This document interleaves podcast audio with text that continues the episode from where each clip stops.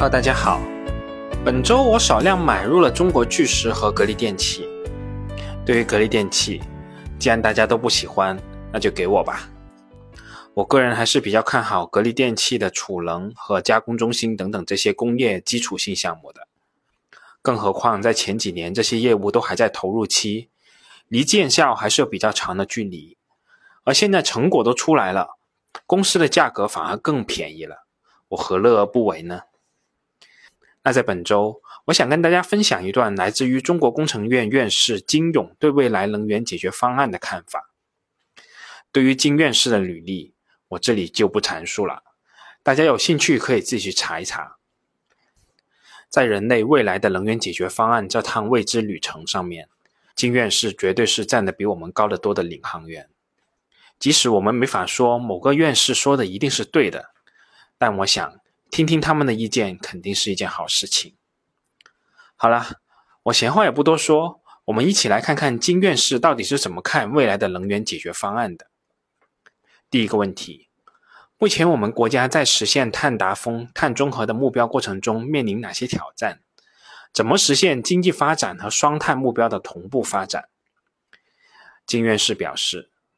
我们国家目前主要面临的是三种挑战：第一，我们国家二氧化碳排放总量很大，占世界排放量的三分之一；第二，我们国家需要在三十年之内降低碳排放，实现碳达峰向碳中和转变；第三，在实现双碳目标的同时，经济社会也要同步发展。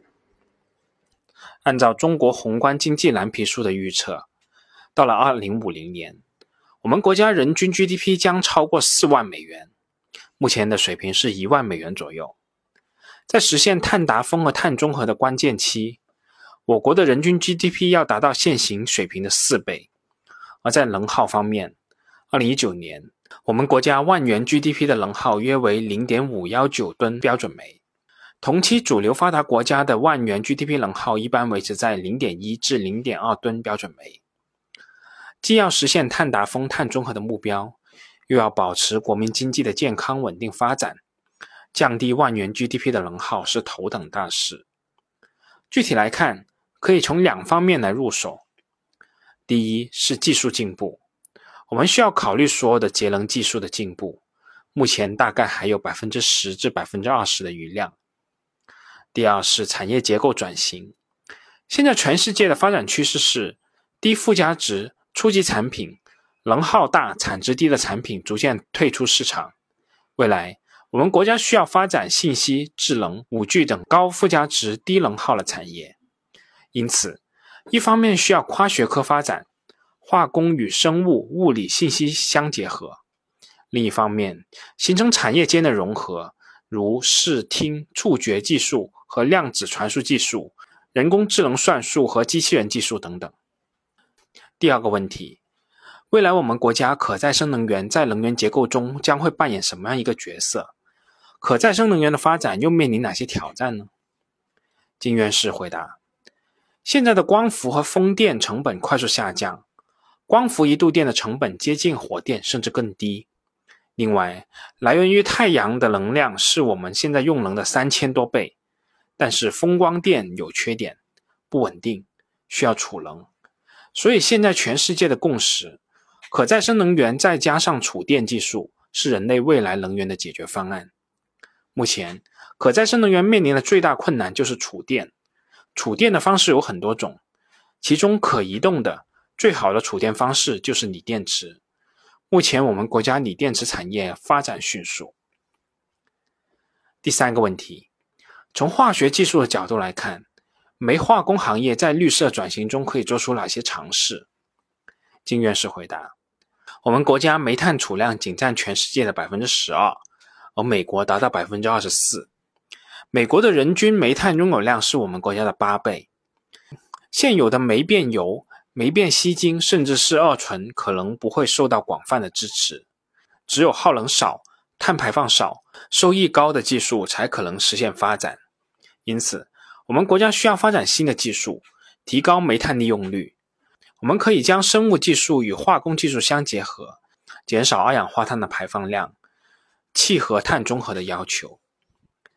煤炭的分制利用也是一种思想。通过分制，煤炭最终变成两种产品：半焦和氢气。氢气可以作为碳汇处理二氧化碳，经过加热，半焦也可以成为一种碳汇，生成性质活泼的一氧化碳。一氧化碳可以用来制作酒精，从而用于汽车燃料，甚至塑料、橡胶纤维的使用，实现无机碳向有机碳的转化。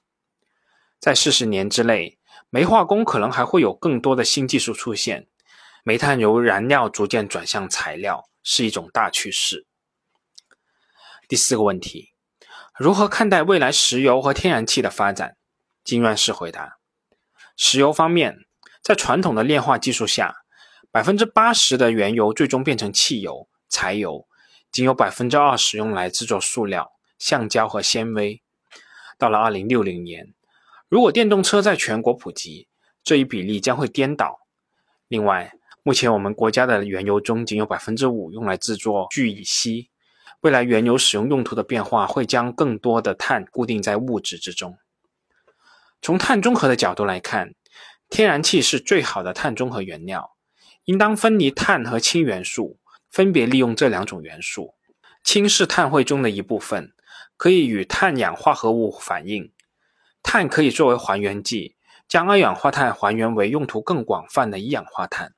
类似的做法为目前正在面临淘汰风险的高耗能企业提供了退出机制，帮助他们改造原有的技术，减少碳排放，提高利用率，以降低损失，契合碳中和的目标。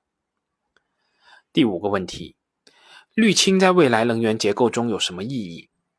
金院士表示，氢燃料电池实际上是在烧氢，并且氢在发电中损失比较大，所以。氢实际上是不适合作为能源的，而更加适合用于制成材料。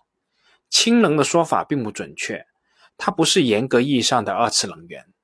将来电动车发电的主流趋势是利用锂电池等其他类型的电池。未来，如果能够以低成本的电解水，氯氢可以代替煤制氢，最终实现二氧化碳零排放。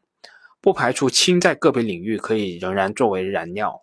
例如，潜艇可以使用氢燃料电池，可以在海底保持电量，但主流的还是将氢用作材料。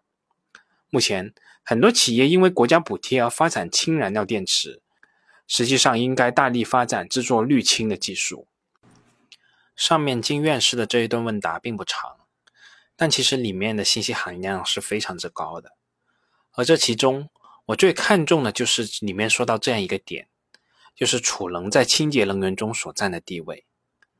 我们大家都非常看好清洁能源，都知道这就是未来，所以给他们很高的估值。但与之相辅相成，甚至是同样重要的储能领域，却完全忽略了。那再往后我就不说了。本周先说这么多，我们下次再见吧。节目仅作为我个人投资的记录，所谈及的投资标的不涉及任何形式的推荐。请独立思考并自担风险。